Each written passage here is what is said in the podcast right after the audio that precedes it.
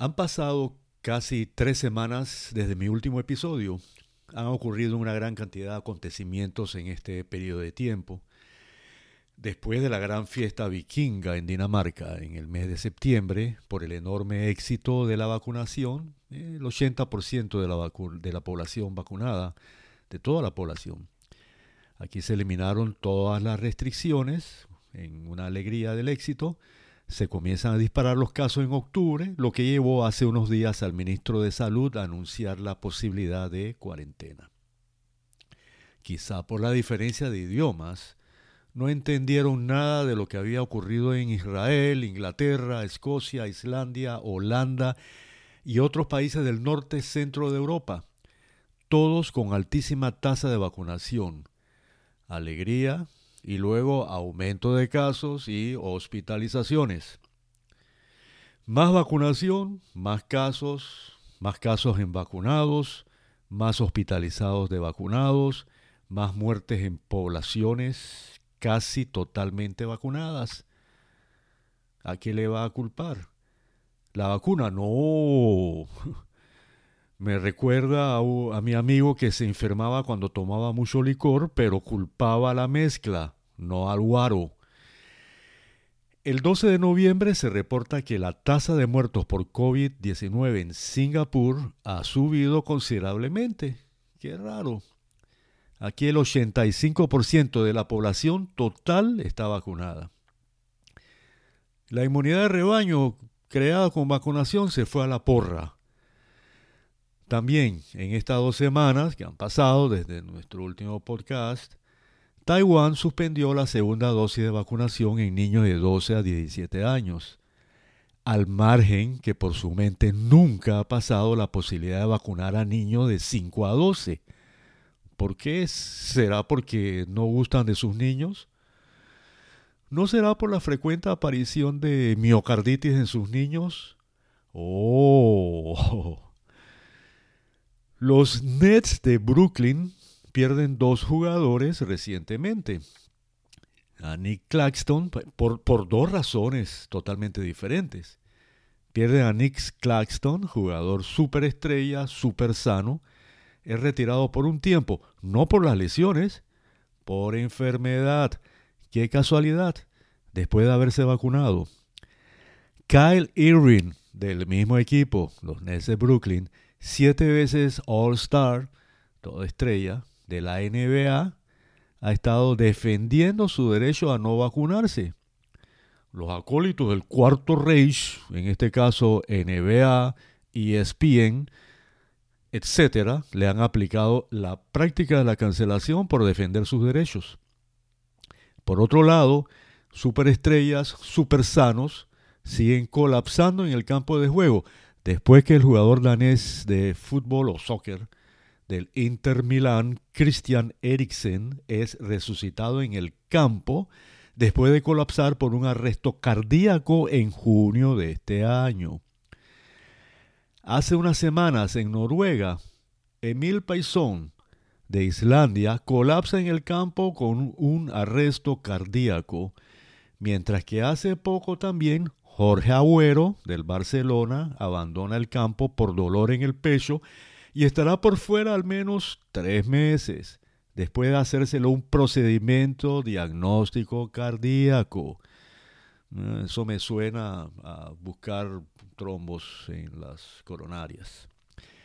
En estos casos de relevancia, porque también ha habido otros casos de, jugadores eh, profesionales y no profesionales de menos relevancia, el tema de la vacunación como causa ha sido motivo de controversia.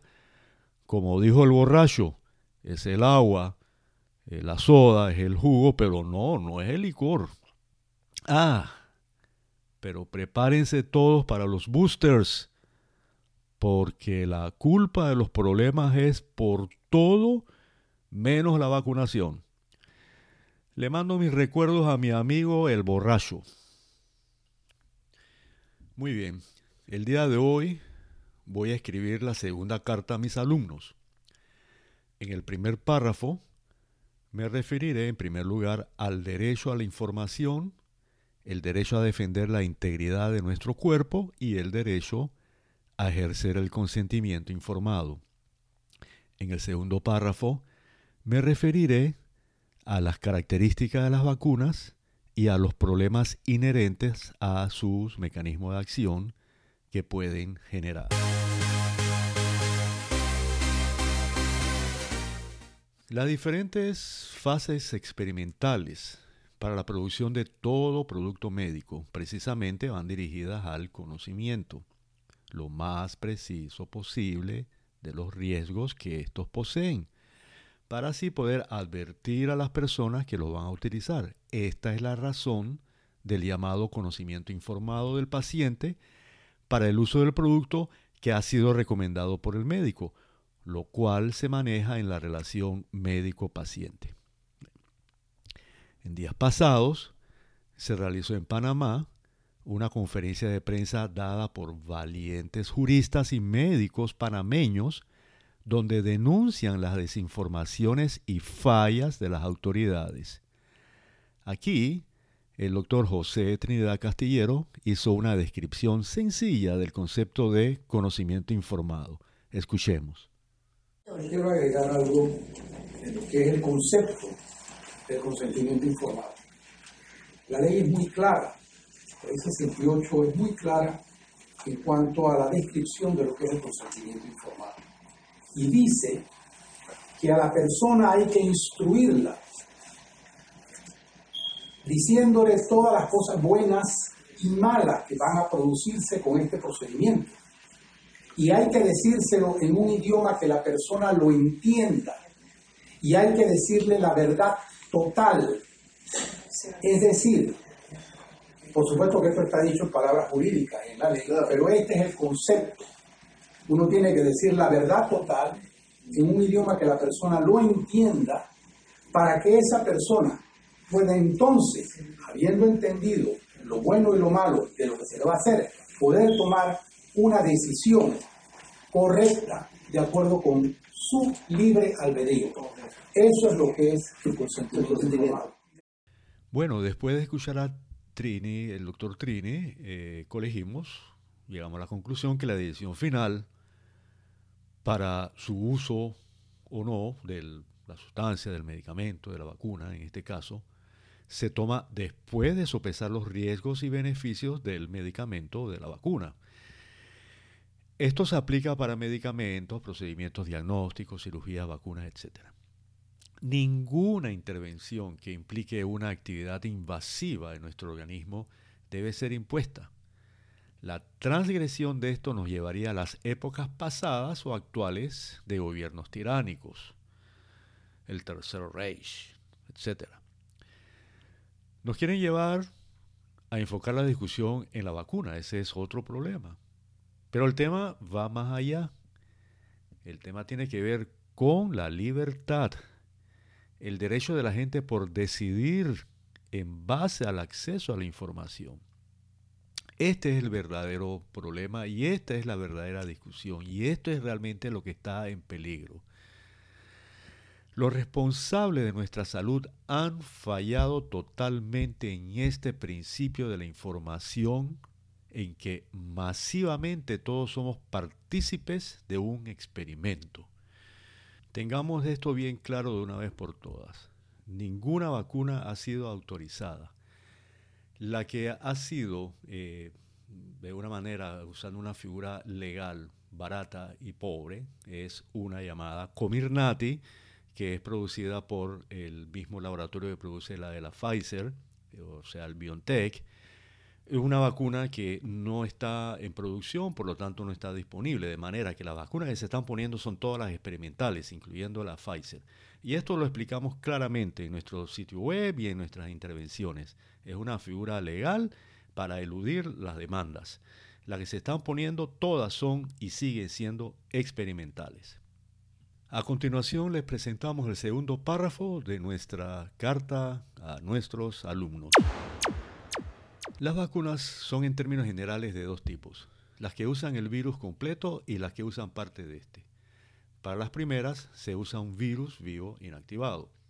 En las segundas se utiliza el ARN mensajero, el ADN, eh, vacunas de proteínas, que utilizan o no vectores, que pueden ser vivos o muertos. Las vacunas de ARN mensajero, ¿cómo funcionan? Para entender esto, resumamos el desarrollo de la terapéutica para el control de enfermedades.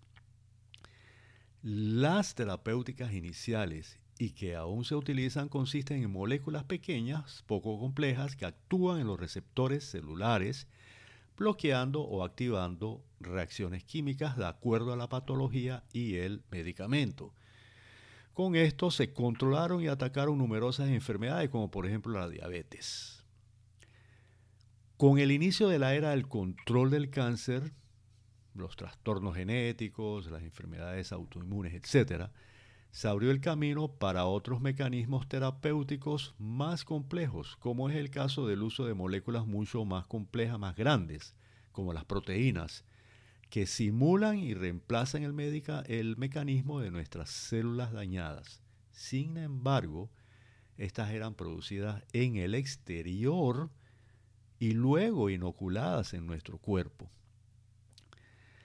Aparece entonces la terapéutica con el uso de ARN mensajero y la de ADN, que esas son eh, las más recientes de última generación, en donde los mecanismos no son como los dos descritos con anterioridad, sino secuestrando los propios procesos fundamentales biológicos del cuerpo dados por nuestro creador, secuestran nuestras funciones.